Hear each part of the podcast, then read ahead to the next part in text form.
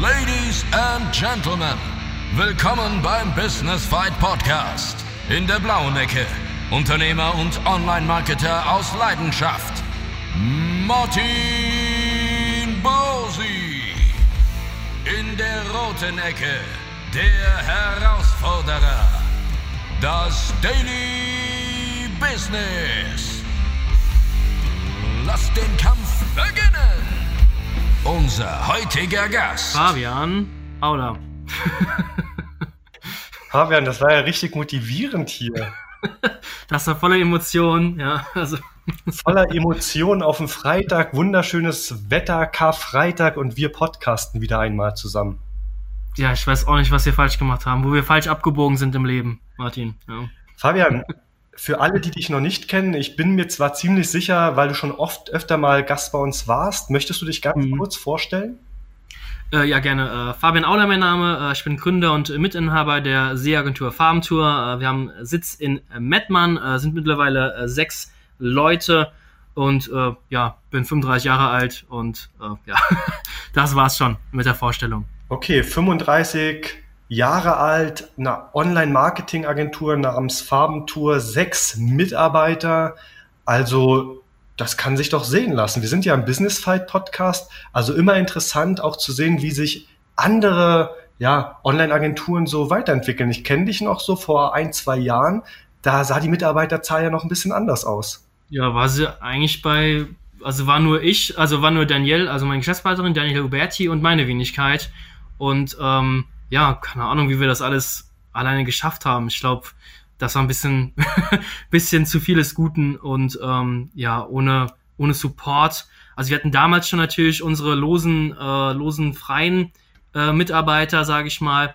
Aber ja, das hat sich halt alles nach und nach entwickelt. Also das, du bist doch einfach breiter aufgestellt. Ja, es kommen neue Herausforderungen, neue Kunden und alleine schafft man das gar nicht. Das wäre ja der Wahnsinn gerade im Hinblick auf, dass ihr ja lange Jahre wirklich, sag ich mal, zu zweit nur wart, hast du einfach mhm. gesagt irgendwann, komm, wir gehen jetzt den Schritt und werden Mitarbeiter einstellen. Und dann hat es auch tatsächlich funktioniert? Ähm, ja, genau. Also viele haben auch erstmal so als freie Mitarbeiter, sage ich mal, angefangen, die wir von vornherein hatten. Und irgendwann haben halt gesagt, hey, wir stellen euch, sage ich mal, fest ein. Und ähm, ja, das, das war halt einfach so ein Schritt, weil du musst ja erstmal Leute finden, die du vertrauen kannst. Also jemanden, der dann on-page-fit ist, wo du sagst, hey, ich gebe dem jetzt da die Fehlerliste oder die Aufgaben und das, dann weiß ich auch, dass er das umsetzt. Ähm, dieses Vertrauen, das muss ich erst auch irgendwie einspielen. Also ich bin jetzt, denke ich mal, jetzt nicht so der seit seit Jahren der krasse Vollblutunternehmer. Ich habe einfach, ich bin geflüchtet, sage ich schon, aus der Arbeitswelt. Ich habe verschiedene Jobs gehabt und äh, war da immer sehr, sehr unglücklich und wollte eigentlich mit niemandem was zu tun haben. Ich wollte einfach komplett alleine im Büro, in meiner kleinen äh, Nische, sage ich mal, hier äh, ja mich vor mich hin hamstern. Aber irgendwann geht es halt einfach nicht mehr. Da brauchst du halt einfach Support von anderen Leuten. Du kannst gar nicht alles alleine schaffen. Das geht gar nicht. Auch wenn du jetzt sagst, dass du nicht unbedingt der Vollblutunternehmer bist, ich finde es trotzdem sehr, sehr respektabel, was du aufgebaut hast. Dafür bist du aber ein Vollblut-SEO. Darf ich das so sagen? ja, das darfst du äh, sagen. Da ist auf jeden Fall eine Leidenschaft vorhanden, glaube ich. Ich meine, äh, wir haben uns ja beide auf der Campix äh, dieses Jahr auch getroffen gehabt, bevor sie dann abgesagt wurde. Ähm, ich denke mal, eine Leidenschaft bei den SEOs, da gibt es bei vielen, ist eine Riesenleidenschaft, äh, da brennt eine Riesenleidenschaft. Also ähm, das sehe ich auch. Also ich sage jeden Tag die Rankings unserer Kunden, auch die Rankings der eigenen Webseite. Machst du wahrscheinlich ähnlich. Ich glaube, wir, wir brennen alle für das Thema. Das ist, macht ja auch einfach süchtig. Das ist wie so eine kleine Droge. Ja, also. Absolut. Dann wollen wir heute doch etwas zum Thema SEO auch sagen, zum Thema nämlich One-Pager. Yeah, SEO für One-Pager. Spannend. SEO für One-Pager. Also das ist das heutige Thema. Ich möchte mich, bevor wir beginnen, mal noch ganz kurz bei dir, lieber Zuhörer, bedanken. Ganz einfach aus dem Grund, es ist die 40. Folge jetzt, also ja, schon durchgezogen und nice. ja, die Zuhörerzahlen steigen. Ihr kommentiert auch sehr, sehr fleißig auf Facebook. Ich weiß, manchmal sind die Aussagen sehr polarisierend, manchmal stimmt ihr mir zu, manchmal nicht. Das ist auch in Ordnung. Ich vermisse das etwas im Podcast, dass man eben diese zweite Meinung öfters gar nicht hört. Also mhm. sehr monoton spricht. Deshalb genieße ich das, dass ihr auf Facebook auch sehr, sehr viel kommentiert und dadurch sich dann irgendwie das eigene Bild auch komplettiert. Wie ist es bei dir, Fabian? Du hast einen eigenen Podcast. Siehst du das auch so? Ja, also vom, vom Feedback her ist es halt super low. Also man kriegt gar nichts zurück. Und bei dir ist es ja, du bist ja eigentlich auch der Social Media Gott. Also stellenweise postest du eine Klorolle und kriegst dann 250 Kommentare. Es ist einfach nur der absolute Wahnsinn. Ähm, du, der Social Media Guru. Ähm, ja, das ist, das ist halt die Sache am Podcast. Da gibt es halt nur die eine Meinung und der Zuhörer hört es, entweder hört er sich das an oder er hört es sich halt nicht an. Also das ist halt schwer im Podcast eine zweite Meinung ähm, irgendwie reinzukriegen, wenn man keinen Gast hat. Ähm, das geht ja, glaube ich gar nicht anders. Absolut. Und dafür haben wir dich hier heute. Also das Thema lautet One-Pager. Bevor wir beginnen, wollen wir kurz ganz kurz erklären, was überhaupt ein ja. One-Pager ist? Also ein One-Pager ist für mich halt, wie gesagt, wie der Name es schon sagt, aufs Deutsch übersetzt, ist wirklich eine Seite, die halt wirklich ranken soll. Also ich glaube, Oh, was war das nochmal von Karl Kratz? Der hat doch damals auch so eine Versicherungsvergleichsseite, glaube ich. Lebensversicherung? Gemacht. Ja, der, du, genau, du kennst das noch, sehr gut. Ähm, das war auch ein One-Pager. Wurde dann von der Allianz gekauft. Krass. Das wusste ich gar nicht, das ist ja krass. Genau, also es gehört zur Allianz. Also wenn ihr heute auf risikolebensversicherungen.com geht, dann seht ihr auch, dass es zur Allianz gehört. Also mhm. ein One-Pager, um das noch ein bisschen, ja, die Definition etwas umfassender zu gestalten. Gerne. Besteht, wie Fabian ja schon sagte, aus einer einzigen Seite, natürlich noch mit Impressum Datenschutz, das gehört natürlich ja, auch noch mit rein. In den meisten Fällen ist es HTML gecodet, also hart gecodet, da steht kein CMS-System hinter. Ja, mhm. in den meisten ja. Fällen, warum? Einfach, damit die Ladezeiten besser sind. Ja, du brauchst ja auch kein CMS, wenn du nur eine Seite hast oder zwei. Also das ist, wäre übertrieben. Richtig. Wobei, was heißt, du brauchst es nicht, wenn du eben noch nicht so viel Programmierkenntnisse hast. Ich zum Beispiel müsste das beauftragen. Ich kann das nicht selber. Ich müsste, hm. wenn ich das selber machen wollte, wirklich auf WordPress zurückgreifen. Aber in der Regel ist ein Vorteil eben dieses One-Pagers, dass man eben wirklich reines HTML codet. Die Navigation existiert auch bei einem One-Pager, sind aber in der Regel über Sprungmarken geregelt. Hm. Ja? Also ihr kennt das vielleicht alle aus den Inhaltsverzeichnissen. Wenn ihr einen Artikel aufruft, dann ist rechts oder oben ein Inhaltsverzeichnis. Ihr klickt, klickt auf die Headline und dann springt ihr in den Text via Sprungmarke eben hin und her. Das ist eine Sprungmarke. Mhm. Und die Navigation bei einem One-Pager ja durchgeführt oder abgebildet. Und vielleicht, worüber wir heute reden. Wir reden über zwei Dinge, aber im Fokus über eine, nämlich man kann einen One-Pager für eine Unternehmenswebseite aufbauen, zum Beispiel mhm. impulsq.de wäre so ein klassischer One-Pager oder ja. eben für Affiliate-Projekte wie risikolebensversicherung.com, was der Fabian Auler schon richtigerweise ja angeführt hat. Und ich würde heute eher den Fokus, Fabian, auf Affiliate-Projekte setzen. Sehr gerne, sehr gerne, Martin. Ja. Okay. Ähm, Vielleicht, ja. bevor wir einsteigen, wir haben jetzt die Definition so ein bisschen, ja, ich sage jetzt mal ausgeführt. Welche Erfahrung hast du mit One-Pagern? Setzt dir das aktiv um? Kannst du mir kurz deine Erfahrung ein bisschen dazu nennen? Also wir selbst setzen es aktiv äh, nicht um. Wir haben ähm, aktuell keinen Kunden, der noch einen One-Pager hat. Wir haben früher allerdings äh, einige Kunden betreut, die dann solche Affiliate- Projekte hatten und ähm, ja, die wir dann dahingehend beraten haben, hey, was kann man auf den One-Pager noch machen? Also es war zum Beispiel ein Zahnarzt, der den regional äh, zu, ich weiß gar nicht, Zahnarzt, nicht Frankfurt, aber irgendwas in der, in der Nähe, ich glaube Darmstadt oder so, mit einem One-Pager besser gefunden werden wollte. Hat er es geschafft? Ähm, ja, ist in die Top 10 reingekommen, allerdings jetzt nie in die Top 3. Ja, also es war jetzt auch ein das war ein ganz kleines Budget, das war auch noch relativ am Anfang, wo ich dann auch äh, relativ alleine noch unterwegs war. Ähm, das war, ja, da ist auch die Konkurrenz bei, bei Zahnarzt, lokal, geringes Budget. Da ist die Konkurrenz auch ein bisschen, ein bisschen härter, sage ich mal. Da sprichst du was Wichtiges an. Vielleicht zur Einordnung. Wann würde ich auf einen One-Pager als, ich sage jetzt mal, als Nischenseite zurückgreifen? Man kann das zum Beispiel am Suchvolumen festmachen, ja. Also wenn mhm. das Suchvolumen zwischen 100 und 1000 liegt, also wie oft wird es im Monat gegoogelt, ergoogelt, dann mhm. kann man einen One-Pager einbauen oder benutzen. Wenn das Suchvolumen so circa 2000 bis 10.000 hoch ist, dann sollte man vielleicht eher auf eine Ratgeber ja, Seite, also mit mehreren Unterseiten zurückgreifen. Und wenn das Suchvolumen über 10.000 ist, dann kann man schon überlegen, die Nischenseite vielleicht eher als Portal aufzubauen. Ja, also heißen, ja. bei geringer Konkurrenz, und das hat der Fabian ja eigentlich auch schon ganz gut anhand, anhand des Zahnarztes beschrieben, bei geringer Konkurrenz kann sich ein One-Pager lohnen. Wenn die Konkurrenz dann aber größer wird, dann mhm. sollte man eventuell schon mit mehreren Unterseiten arbeiten. Habe ich das richtig zusammengefasst? Das sehe ich ganz genauso, äh, Martin. Also es ist immer, es kommt darauf an, wie viele Keywords hast du, passen die zusammen. Also sobald du jetzt zwei verschiedene Keywords hast, also nehmen wir mal an, äh, du willst zur Seeagentur Hamburg und zur Seeagentur München äh, gut ranken, weiß ich nicht, ob man das auf, auf einer Seite so gut beantworten kann. Also ich denke mal, Google will da verschiedene Seiten haben. Also muss ich anschauen, hey, was ist der Search Intent, was spielt Google da aus? Und ähm, ja, dann musst du es schon splitten und dann hast du schon zwei Seiten. Und es kommt halt immer drauf an, wie viele Keywords du hast und wie passen die zusammen. Und dann kannst du entscheiden, One-Pager oder nicht.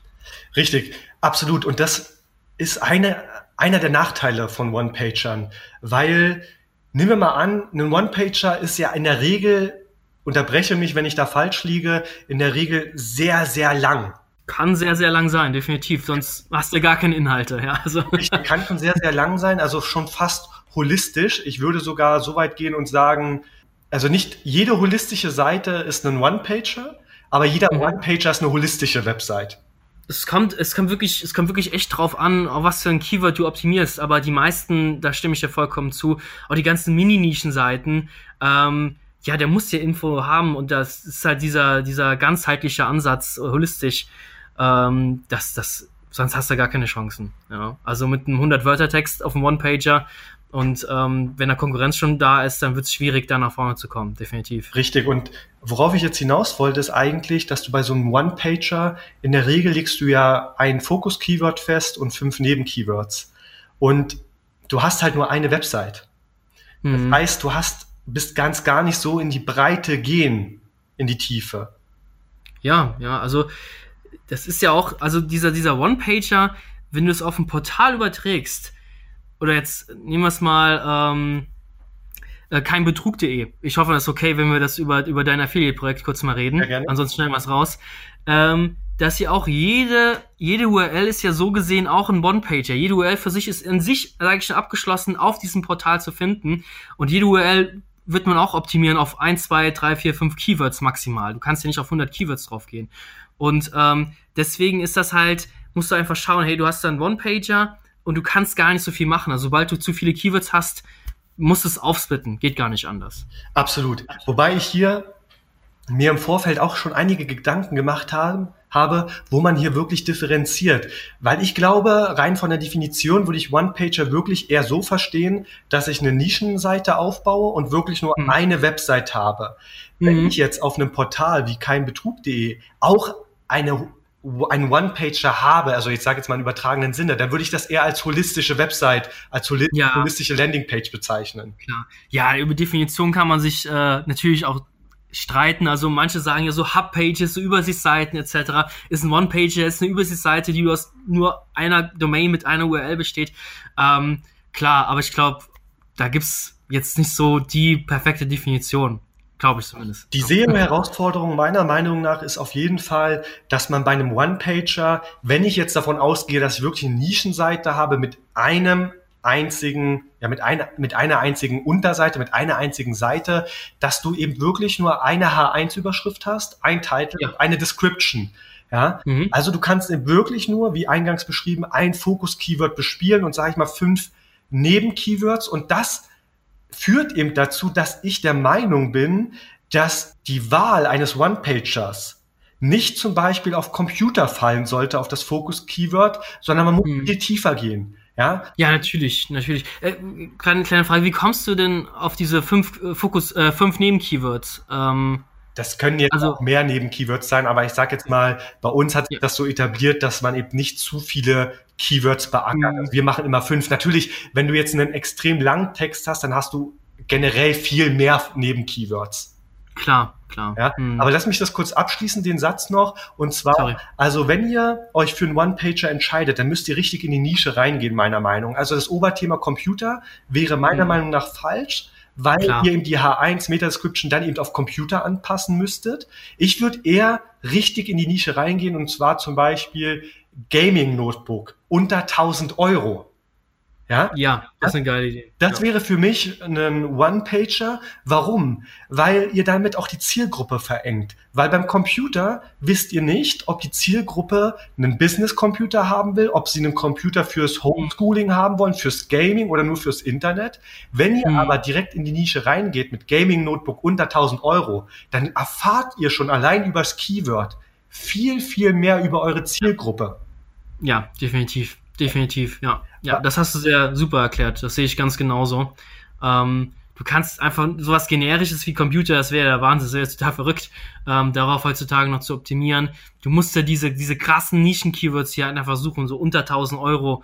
Gaming-Notebook, das ist sowas Spezifisches, ähm, dass natürlich klasse Keywords hier auf so einem One-Pager natürlich bedient werden können. Absolut. Und der Vorteil ist eben auch, dass du zum Beispiel beim Oberthema Computer, da weißt du gar nicht, ob du die Leute eben zum Beispiel auch in der Tonalität duzen oder sitzen solltest. Ja, beim Gaming-Computer würde ich auf duzen gehen. Ja, definitiv. Ja, die Zielgruppe dürfte etwas jünger sein. Ja, Richtig. definitiv. Aber Computer umfasst eben auch das Homeschooling oder das Business-Thema und da müsste man schon wieder sitzen. Ja, definitiv. Klar, du hast da ganz viele Probleme, wenn du auf diese generischen äh, Begriffe draufgehst. Äh, wir hatten ja auch so ein kleine Werbung, einen kleinen Case veröffentlicht, wo wir einen Feuerlöscher-Shop optimiert haben, also einen Online-Shop, der Feuerlöscher verkauft. Wir ranken zum Keyword Feuerlöscher in den Top 10 seit einem Jahr jetzt. Und ähm, das Keyword Feuerlöscher, das ist total generisch. Was willst du denn da? Was erwartest du zum Keyword Feuerlöscher? Informationen, es gibt Leute, die wollen das kaufen. Was Informationen? Leute wollen sich informieren, was, was kann denn ein Feuerlöscher für Brände löschen? Es gibt verschiedene Feuerlöscherklassen. Ja? Ähm, es gibt Autofeuerlöscher, es gibt spezielle äh, Feuerlöschersorten. Also es ist der Wahnsinn. Das Keyword Feuerlöscher ist total undankbar eigentlich. Und genauso wäre es natürlich auch mit Computer. Total undankbares Keyword. Du weißt gar nicht, über was du alles schreiben musst, um damit überhaupt zu ranken. Richtig, richtig. Also von daher würde ich bei solch generischen Keywords, wenn man nicht die Ressourcen dafür hat, ähm, von One-Pagern absehen. Das Problem ist meistens auch bei One-Pagern, dass sie natürlich eben keine interne Verlinkungsstruktur haben. Ja, Und das ist Stimmt. aber ein Hebel. Also interne Links, da wirst du mir zustimmen, sind eben Ja. nicht nur ein Ranking-Faktor, sondern meiner Meinung nach auch einer der wichtigsten Ranking-Faktoren überhaupt. Und das verschenkt ihr mit einem One-Pager. die internen Links sind ja dazu da, um die Linkkraft schön gleichmäßig zu verteilen über die komplette Webseite. Also wenn du jetzt, sage ich mal, auf Unterseite XY einen Backlink bekommst, hast keine internen Links jetzt auf eine andere Seite, dann wird da die interne Linkkraft relativ ja verschenkt. Und ähm, durch die Linkkraft wird es, sage ich mal, die internen Links wird die Linkkraft dann schön weitergegeben. Dadurch, dass du einen One-Pager hast, denke ich, da werden die meisten Links ja auch auf diesen One-Pager dann draufgehen. Du kannst, du wirst ja wahrscheinlich keine Links aufs Impressum oder Datenschutz oder sowas dann kriegen. Das stimmt. Aber wenn wir jetzt davon ausgehen, dass du jetzt, sag ich mal, zehn Unterseiten hast und Ja. vielleicht jetzt mal auch ohne Links einfach schon Rankings erzeugst. Mhm. Ja, ist ja Klar. möglich in der heutigen Zeit. Ja. Und einfach dadurch eine gewisse Stärke erreichst der Unterseiten, dann wird es ja auch weitergegeben. Definitiv. Du kannst ja mit dem internen Links ja auch den Ankertext bestimmen und der sollte natürlich bei internen Links sehr schön Richtig. spezifisch sein. Ja, Richtig. also Und auch klar, das geht ja verloren, weil du kannst ja intern auf jeden Fall einen Money, ähm, ja, ein Money Keyword nutzen als Anker. Ja. Und wenn du eben keine internen Links hast, weil du irgendeinen One-Pager hast, dann geht dir das flöten. Also da Definitiv. müsste man eben, deshalb eignet sich ein One-Pager eben wirklich nur für für Nischenthemen, würde ich jetzt einfach behaupten. Oder natürlich eine Ja. Landingpage als solches, wenn du jetzt das mit äh, Ads bespielst oder sonstiges, dann ist es in Genau. Ordnung. Ja, sehe ich genauso, sehe ich genauso. Ähm, habt ihr denn in eurem Portfolio One-Pager? Ja, also wir bauen One-Pager. Wir bauen sie auch vor allen Dingen für uns selber, ja, aber auch für Kunden. Das ist gar kein Problem. Ah, okay, wusste ich gar nicht. Cool, cool, coole Zeit. Zeit für eine Pause. Das heutige Nummerngirl ist SEMrush, ein All-in-One-SEO-Tool, welches wir in der Agentur täglich mit Begeisterung im Einsatz haben. Warum? Zum einen ist die Bedienung intuitiv und zum anderen gibt es zahlreiche Funktionen, die dir andere Tools eben nicht bieten. Von mir als Agenturchef eine klare Empfehlung. Besuche semrush.com, lege dir einen kostenlosen Probeaccount zu und überzeuge dich vom Tool selbst. Weiter geht's. Werbung Ende. Die zweite Herausforderung, vielleicht möchte ich sie mal so nennen, ist vor allen Dingen auch, ihr müsst halt oder ihr stellt euch wahrscheinlich die Frage, wie man Dinge angeht beim One-Pager. Also welche Frage wird zuerst beantwortet? Wie ist eben dieser allgemeine Aufbau? Wie ist der Wissensstand des Users? Und dazu kann ich euch sagen, dass ich hier immer wirklich wie bei einer inversen Pyramide vorgehen würde. Also ich würde oben das beantworten, was für die User allgemeingültig wichtig ist. Und desto hm. weiter ihr nach unten scrollt, desto spezifischer müssen die Fragen sein. Definitiv. Das FAQ am Ende meinst du wahrscheinlich. Beispielsweise, aber auch in der Fragestellung. Also am Anfang eher allgemeine Fragen und dann immer tiefer reingehen, ja. Und ja. der allgemeine Aufbau sollte eben so eine gewisse Story auch erzählen. Ja, also hier mhm. kann man auch ein gewisses Storytelling sich zunutze machen und sich daran eben orientieren und, die, und den, ähm, und den One-Pager entsprechend aufbauen. Ähm, macht ihr denn äh, so intensives Storytelling überhaupt bei, bei dem One-Pager, weil du es gerade erwähnt hast? Ja, also ich mache mir schon mittlerweile, mittlerweile, das haben wir früher natürlich nicht gemacht, weil wir einfach das Know-how und das Wissen gar nicht dazu hatten oder die Budget, mhm. um uns darüber Gedanken zu machen. Mittlerweile achten wir schon stark auf Storytelling. Geil, cool. Finde ich super. Das finde ich klasse. Ja. Weil, weil die Leute haben ja keine Chance, wenn sie auf, auf dem One-Pager sind, dann gibt's nur diesen einen Text. Die werden jetzt nicht abgelenkt von irgendwelchen anderen Informationen auf der Webseite. Sie werden mit hoher Wahrscheinlichkeit diesen einen Text auch lesen und der sollte natürlich dementsprechend auch zünden dann überhaupt. Aber da sprichst du auch gerade wirklich einen Vorteil auch eines One-Pagers an, weil man natürlich als Nutzer nicht abgelenkt wird. Ja, mhm. also mhm. zum Beispiel, wenn ich mir vorstelle, ich bin jetzt mobile unterwegs, bin in der Bahn, habe mein Handy auf, öffne den One-Pager, dann habe ich ja alle relevanten Informationen direkt mhm. auf dieser einen Webseite und werde ja. nicht über externe Links irgendwo anders hingeleitet oder über die Navigationsstruktur auf andere Unterseiten. Das sehe ich als Vorteil. Ja, definitiv, sehe ich ganz genauso. Ja. Also ich bin gerade aktuell jetzt auf der Risikolebensversicherungs.com Seite. Da gibt es ein paar Unterseiten, haben, hat die Allianz eingefügt, aber man sieht das sehr, sehr schön, die Struktur der Startseite. Also die Fragen jetzt im Menü, ähm, was ist eine Risikolebensversicherung? äh, was eine verbundene Risikolebensversicherung. Die Fragen werden immer spezifischer, je tiefer man geht auf, diesen, auf dieser einen Startseite. Und das halt, ja, genau so macht man das. Ja, definitiv. Absolut. Also eine, einen One-Pager, ihr müsst euch also immer erst die Frage stellen, lohnt sich der One-Pager für das Keyword, was ihr beackern wollt? Das ist ganz, ganz wichtig. Ja, ist der Wettbewerb hoch? Ist, ist das Suchvolumen hoch? Dann sollte man vielleicht davon Abstand nehmen ist es im gewissen Rahmen, ja, bis so SV-Suchvolumen bis 1000 kann man das machen, dann kann man auf einen One-Pager zugreifen. Man muss sich dann eben den Herausforderungen stellen. Also wir, wir denken daran, dass man ähm, den richtigen H1-Titel setzt, dass man die Meta-Description ordentlich betextet und, und, und. Und mhm. dann Story über die Story eben verkauft, ja, über eine Story etwas erzählt. Und dann kann man durchaus einem One-Pager gegenüber einem klassischen Ratgeber und einem klassischen Portal meiner Meinung nach als Nischenseite vorziehen. Ja, definitiv, definitiv, sehe ich ganz genauso. Ähm, ist halt die Frage immer, ähm, so Keywords, die so ein geringes Suchvolumen haben, wa was erwartest du davon? Also gibt's da, ist das jetzt ein Bereich, wo du besonders hohe Conversion Rate erwartest, etc. Also was ist das für ein Keyword? Klar, Risiko Lebensversicherung, wenn da, wenn da einer was abschließt, über deinen Affiliate-Link, dann ja sprudelt die Provision. Aber wenn du jetzt, weiß nicht, äh, Amazon-Produkte bewirbst und hast dann eine Provision von zwei drei Prozent, das Keyword wird aber nur, weiß nicht, 300 Mal gesucht, dann wird sich das Keyword der One-Pager vielleicht gar nicht lohnen. Also jetzt einfach mal in den Raum gestellt. Absolut. Also man muss tendenziell immer erstmal unterscheiden, ja. Möchte ich ja. eine produktbezogene Nischenseite aufbauen, ja, das wären dann transaktionale Keywords oder eine themenbezogene Nischenseite, ja. das wären dann informationale Keywords. So. Genau. Wenn ich produktbezogen rangehe und zum Beispiel auf, ja, eine Nischenseite zum Produkt direkt aufbaue, dann wird die Conversion ja relativ hoch sein. Selbstverständlich wird aber auch das Suchvolumen relativ klein sein. Und mhm da kommen wir eben zum Punkt, den du jetzt gerade angesprochen hast. Man muss sich im Vorfeld natürlich schon darüber Gedanken machen, ob sich das überhaupt lohnt. Und hier empfehle ich, gerade als Anfänger, zumindest mal so eine Zieldefinition nach Smart durchzuführen, also spezifisch, messbar, aktionsorientiert, realistisch terminiert. Wie sieht es jetzt auf dem Nischenseitenthema aus? Also spezifisch ist das Nischenseitenthema, messbar sind die Einnahmen, die Position, die ich erreichen will, aktionsorientiert wäre der Aufbau der Nischenseite, realistisch ist das Ziel umsetzbar und T terminiert ist die Deadline. Soll also heißen, wenn ihr diese Fragen ordentlich beantworten könnt, und hm. ihr mit einem positiven Profit da rauskommt, dann lohnt sich erst die Nischenseite. Mega nice, mega nice. Ja, das ist, da kann ich gar nichts hinzufügen. Perfekt, perfekt, definitiv. Sehe ich genauso. Sehr gut. Okay, ähm, Fabian, eine Frage noch an dich. Und zwar, wie siehst du das, wenn man so einen One-Pager aufbaut?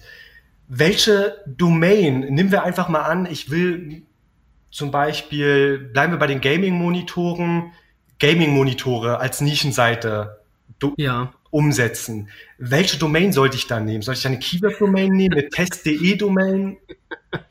Ja, das, da können wir jetzt, glaube ich, stundenlang streiten drüber.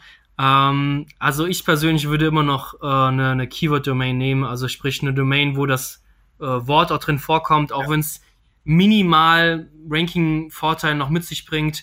Aber wenn ich schon auf ein Keyword gehe, dann würde ich jetzt, da würde ich nicht überlegen, hey, ich brauche jetzt einen Brandname oder ich muss jetzt eine große Brand aufbauen und das wirst du niemals mit einem One-Pager machen. Wenn du nur ein kleines Thema hast, mit einem ganz kleinen Nischen-Keyword, dann würde ich das Keyword in die Domain, also ein Keyword-Domain würde ich dann nehmen. Absolut, sehe ich auch so. Also Ranking-Vorteile gegenüber also zwischen Keyword-Domain und Brand-Domain, sage ich jetzt einfach mal. Ich glaube, mhm. die sind mittlerweile marginal, aber in den SERPs selbst, wenn ich da eben zum Beispiel gamingmonitor.de habe, ja. klingt das natürlich schon irgendwie ein bisschen klickbarer, vertrauenswürdiger. Ja. ja, wenn der, wenn der User aus der Domain schon liest, worum es auf deiner Webseite geht oder gehen könnte, das ist ein Riesenvorteil für dich und ähm, für deinen One-Pager natürlich. Absolut. Klar, unbedingt machen. Absolut. Vorsicht ist natürlich geboten, das hat Fabian auch gerade angesprochen, sind diese Test-Domains, also das Keyword-test.de zum Beispiel, einfach deshalb, wenn ihr sowas suggeriert, dann müsst ihr die Produkte auch testen. Und ich behaupte, ein ja. Gaming-Monitor, die sich vor allen Dingen ganz oft ändern, diese Monitore, wird wohl kaum einer wirklich getestet haben. Also da müsst ihr vorsichtig sein. Wenn ihr das Produkt nicht in der Hand habt, solltet ihr keine mhm. test.de-Domain nehmen. Es ist eh die ganze, die Abmahnwelle, die da damals äh, über die Szene ging. Ähm, ich weiß gar nicht, was, wer war das? Fritz Recknagel, glaube ich, mit seinen Nischenseiten. Ähm, da war überall Tests drin und haben wir ganz viele nachgemacht. Wir hatten ja auch mal Testseiten, äh, die haben wir dann alle schon gelöscht oder umgeleitet. Mhm. Äh, ist auch allgemein die Frage, ähm, solche Fake-Tests, können die heutzutage noch gut ranken? Was denkst du, Martin? Also ich glaube, nein. Ja, mhm. ich, ich glaube aber auch, das hängt stark vom Geschäftsmodell an, ab. Also ich bin zum Beispiel jemand, wenn ich was aufbaue, dann möchte ich das auch noch irgendwie in zwei Jahren haben. Also ich möchte es immer noch geil finden, das muss ich äh, entwickeln ja. und, und, und. Aber es gibt auch Geschäftsmodelle, die zielen eben darauf ab, dass du eben wirklich nur kurz rankst, ja, und zwar sage ich mal von mir aus ein halbes Jahr, ja, so wo mhm. Google eben noch nicht alles alle Daten wirklich hat und dann ziehen die halt das ganze Geld raus, ja, verdienen damit Geld, das gibt es und dann ja. hauen die die aber auch weg die Domains. Okay, ja, okay, für, für einen schnellen Cash, für einen schnellen Euro. Richtig, klar. Also gerade ja. in Bezug auch auf Linkbuilding ist es gar nicht so uninteressant. Du machst also eine Website, haust ganz viele Links drauf, Google checkt das erstmal gar nicht, rankt dich auch positiv und in der mhm. Zeit verdienst du halt so viel, dass sich dieses ganze Pro oder dieser ganze Prozess eben doch lohnt. Ja, ja klar, das ist das ist immer wieder dieses, dieses Game, sage ich mal. Ähm, ich glaube aber auch, Google wird ja immer schneller und immer besser darin, äh, sowas aufzudecken. Also ja nur, nur äh, mit vor, äh, also ich kann natürlich jetzt hier äh, keine Garantien geben. Ich weiß, es kommen 10, 20 andere Leute, sagen, ja, ich mache das schon seit jenen Jahren, das klappt immer noch wunderbar, sollen sie machen, aber ich will damit jetzt nicht meinen Lebensunterhalt verdienen und hier zwei Kinder und Ehefrau ernähren mit so einem Geschäftsmodell. Das wäre mir zu heiß. Also lieber langfristig denken, definitiv. Ja, definitiv sehe ich auch so. Ich habe jetzt hier mal ein Beispiel mitgebracht einfach, um euch mal zu zeigen, was damit ungefähr möglich ist, ja. Also hier hat jemand, einen Kunde, einen, ja, eine Nischenseite aufgebaut als One-Pager und hat dafür benötigt, ich glaube, ja, 40, 40, 30, 30, 40 Stunden ungefähr. Ja, das Suchvolumen lag ungefähr bei 880. Verwendet wurde das Affiliate Scene IO. Geld mhm. verdient wird über AdSense, Amazon und über Partnerprogramme von Arvin.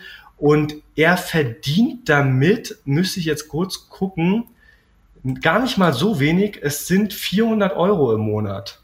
Das ist doch schon okay. Kommt natürlich darauf an, wie viel Geld man investiert hat, aber nach der Zeit ja. wird sich das wahrscheinlich dann wieder lohnen. Also diese 50 Stunden, da ist wirklich alles an Zeit drin. Ich habe das einfach mal runtergerechnet. Okay. Das ist okay. so ungefähr ähm, die Messlatte. Dann verdient er ungefähr 400 Euro pro Monat. Also das klingt natürlich stark nach passiven Einkommen. Ich glaube, dem darf man sich nicht hingeben, dieser Vorstellung, weil auch heute die Konkurrenz schläft nicht. Man muss schon permanent zumindest mal ein, zwei, drei, vier Stunden pro Woche, pro Monat investieren, um die Rankings und die Einnahmen dann schlussendlich auch auf, aufrecht zu erhalten.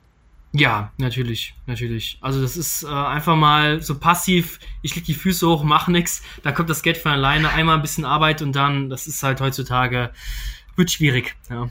Okay, Fabian, vielleicht zum Abschluss. Jetzt haben wir das Thema One-Pager wirklich ganz gut, glaube ich, ähm, ja, erfasst, haben die Definition durchgeführt, haben ein Beispiel gegeben, haben die Herausforderungen angesprochen, die Nachteile und aber auch die Vorteile. Wie baue ich denn so ein One-Pager auf, wenn ich jetzt zum Beispiel WordPress benutze? Weil ich glaube, die meisten Zuhörer, die werden eben nicht die Fähigkeiten haben, CSS, HTML zu programmieren, genauso wie ich, also ist keine Schande. Mhm. Aber wenn ich WordPress nehme, hast du so Standard-Plugins, die du immer installierst, wo du einfach sagst, Leute, die sind ein Must-Have?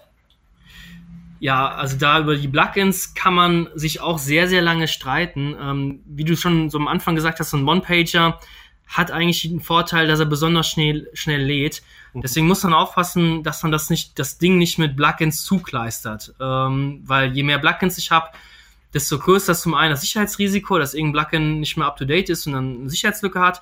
Und zum anderen könnten die Ladezeiten steigen, deutlich steigen, wenn ich so viele Plugins drin habe. Also wir selbst haben 20 Plugins für die komplette Agentur-Webseite äh, installiert. Da geht das noch, finde ich. Also bis 25 Plugins würde ich sagen, ist noch okay. Mhm. Für einen One-Pager würde ich versuchen, möglichst wenig Plugins zu verwenden. Also du hast hier diesen Text und die Sprungmarken. Also sprich, ähm, du kannst du brauchst eigentlich gar nicht so viele Plugins. Was du vielleicht brauchst, ist Elementor-Plugin, Beaver-Bilder, mhm. wenn du nicht äh, coden kannst, aber was richtig Geiles haben willst. Wenn du aber sagst Elementor, Beaver-Bilder, die sind mir zu groß, dann Shortcode, Shortcode Ultimate. Ja. Damit kannst du so kleine Boxen er erstellen lassen, äh, Tabellen erstellen, Entschuldigung, äh, so kleine Sachen auch einfliegen lassen. Und das ist alles sehr, sehr klein, sehr, sehr schmal. Und damit kannst du schon was Geiles zaubern, sage ich mal, weil die Seite muss ja trotzdem geil aussehen, der One-Pager, der muss überzeugen, der One-Pager. Und ähm, solche Plugins, Elementor, Weaver Builder oder Shortcode Ultimate, die würde ich auf jeden Fall, eins von diesen drei würde ich auf jeden Fall installieren. Okay, sehr, sehr cooler Insight, also ich stimme dir zu. Wir würden Beaver-Bilder auf jeden Fall fürs Content-Design empfehlen und die Erweiterung UABB, also Ultimate Add-on Beaver-Bilder, ja, das mhm. basiert auf Beaver-Bilder, das würde ich empfehlen. Dann um die Ladezeiten vielleicht trotzdem ja, in den Griff zu kriegen, WP Rocket, also irgendein Caching natürlich, natürlich. Für ja, Menü oder beziehungsweise fürs Inhaltsverzeichnis würde ich Fixed TOC, also ähm, Table of Content mhm. nutzen und dann natürlich mhm. noch ein SEO-Plugin. Das geläufige ist Yoast, wobei mittlerweile gibt es schon echt SEO-Plugins, die deutlich ja. besser sind als Yoast. Also es gibt Themes, wo du das die ganzen SEO-Gedöns schon selbst einstellen kannst. Also das Genesis-Theme kann man zum Beispiel sehr viel schon selbst äh, mitmachen. Aber wenn, wenn du ein Theme hast, wo du es nicht machen kannst, natürlich Yoast Standard, aber Rank Math oder oh Gott, es gibt so viel. Äh, äh, WP SEO ist zum Beispiel auch hier sehr beliebt. Also äh, ich glaube, da gibt's nicht das eine perfekte äh, SEO-Plugin, da gibt's viele, die gut sind und da kann man, glaube ich, frei auswählen, da macht man nichts falsch. Wobei, wobei, Fabian, hast du Erfahrung mit Rank Math? Weil ich finde, ja. ich, ich höre sehr, sehr viel darüber und Viele finden das richtig, richtig klasse. Ich habe es noch nie probiert, aber ich glaube, ja. ich würde das künftig mal benutzen, weil ich glaube, Yoast läuft es auf jeden Fall den Rang ab. Also Yoast ist halt sehr, sehr groß und ähm, also es ist ein sehr, sehr, es ist kein schlankes Plugin, sage ich mal. Und die machen dann noch so, ja, ähm, im, im Seitenquelltext steht dann sowas drin wie, äh, da wird dann Yoast erwähnt, etc. Also es ist nicht so schön, sage ich mal. RankMath ist ein bisschen schlanker und RankMath hat nach meiner Meinung den Vorteil, dass du damit relativ schnell strukturierte Daten eingebaut bekommst. Sehr, sehr viele verschiedene Typen an strukturierten Daten. Also bei Yoast, wenn wir da strukturierten Daten noch mehr einbauen wollen, dann muss es entweder händisch einbauen oder noch ein weiteres Plugin installieren. Und RankMath ist da ein bisschen schneller, ein bisschen flexibler, auch ein bisschen schlanker gefühlt. Ähm, aber auch da, also wir sind, wir sind nicht so äh, RankMath gewechselt. Wir sind bei Yoast geblieben bei der Agentur-Webseite zum Beispiel. Und wenn wir eine neue Kundenwebseite haben, wo wir schon sehen, dass dann äh, SEO-Plugin installiert ist, sei es WP SEO oder RankMath etc., dann wechseln wir das eigentlich nicht, weil die sind alle ungefähr gleich gut. gut. Und ähm, das muss eigentlich jeder für sich selbst entscheiden. Aber RankMath kann man auf jeden Fall mal eine Chance geben, finde ich schon. ist ganz cool. Okay, super. Äh, Fabian, zum Thema One-Pager. Möchtest du noch mal abschließend irgendwas unseren ja. Zuhörern mitgeben? Ähm, eigentlich habe ich gedacht, dass wir noch zwei, drei Stunden weiterreden, weil wir haben das Link-Building von One-Pager äh, das würde mich da interessieren, weil du bist der Link-Building-Gott. Unterscheidet sich das äh, Link-Building zwischen One-Pager und normalen Webseite? Wie unterscheidet sich das? Oder unterscheidet sich das gar nicht? Ja, gute Frage. Also prinzipiell jetzt rein aus der, aus der Logik heraus ja. würde ich sagen, hm, schwierig, weil hm. du hast halt nur eine Zielseite. Ja, gell? So, das, wir haben das jetzt gar nicht so oft gemacht, dass wir Link-Building nur für One-Pager machen. Ähm, weil, ja. Okay. Weil, weil bei Portalen ist ja oftmals so, hey, die Startseite eher verlinken mit, mit dem Brand ja. oder ähm, hey, die Unterseiten, okay, lass da mal Money Keyword mit einfließen. Ja. Aber du hast ja nur den One-Pager. Und du kannst ja mit den Keywords ja auch es nicht übertreiben, sonst kriegst du wirklich übelst ja. äh, die Ranking-Abstürze hin. Ähm, ja, das ist, ist so Sache. Also ich sehe da schon so kleine Unterschiede, dass man da vielleicht am One-Pager, wenn es eben ein Affiliate-Projekt ist, so eine Nischenseite, die auch mal abgestraft werden kann und du dann nicht irgendwie die Welt zusammenbricht, kannst du auch mal ein bisschen übertreiben. Richtig. Ich glaube, da, das sagst du ja vollkommen richtig, weil das meinte ich ein, eingangs, dass man eben da wirklich übertreiben kann und dann wird es eben abgestraft, aber bis dahin hast du halt das Geld kassiert. Ich hm. befinde mich da gerade aktuell auch wirklich ein bisschen im Zwiespalt, weil ich nicht ganz genau weiß, wie ich diese Ankertextverteilung für einen One-Pager machen würde. Ich hm. glaube, was hier helfen kann, wäre, dass man sich die Konkurrenz anguckt eine, ja. eine Konkurrenzanalyse durchführt. Das geht jetzt zum Beispiel mit so wie mit ZenRush ja spielend einfach oder den ganzen anderen Tools, dass man einfach mhm. schaut, wie sind die, ist zum Beispiel das No-Follow-Do-Follow-Ratio, wie ist die Bild-Text-Link-Verteilung, ähm, mhm. wie ist die Ankerverteilung, all das kann man ja über die Tools herausfinden und dann würde ich mich daran orientieren. Das wäre dann so meine Strategie dahinter. Ja, ja, sich ganz genauso. Also, das ist eigentlich so der perfekte Weg.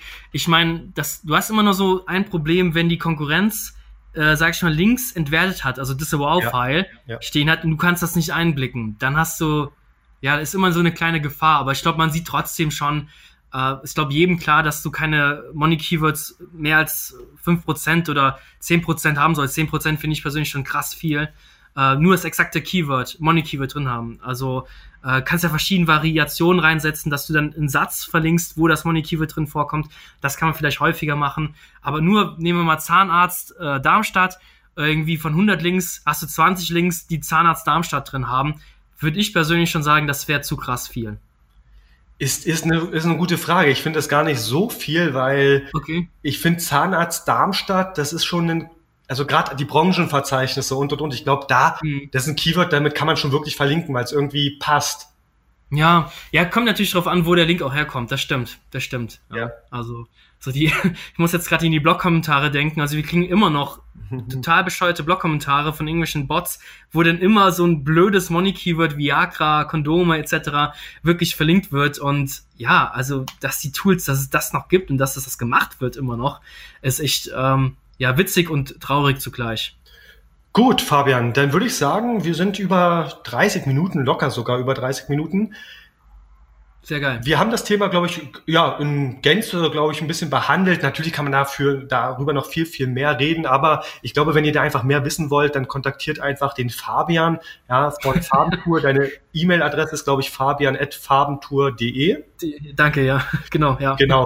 Wenn ihr wollt, dass ähm, Fabian euch One-Pager aufsetzt oder allgemein im SEO unterstützt, dann meldet euch einfach bei ihm. Wenn ihr wollt, dass wir das machen von ImpulsQ, dann einfach willkommen at impulsq.de. Fragt uns am besten beide an und der, der das günstigere Angebot macht, den nehmt ihr. wir kämpfen einfach gegeneinander, Martin, in so einem Käfig und dann. Ja. oder so, oder so. Dann sage ich ganz, ganz herzlichen Dank, lieber Fabian, für deine Zeit. Und ja, danke für die Einladung, Martin. War echt cool. Ja, sehr, sehr gerne. Und ich freue mich dann auf den nächsten Podcast, den wir beide gemeinsam durchführen werden. Also bis dahin. Der heutige Kampf gegen die Herausforderung im Daily Business ist zu Ende. Aber die Schlacht geht weiter.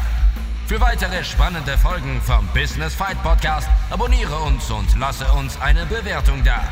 Business Fight. Mein Kampf gegen die täglichen Herausforderungen des Unternehmertums.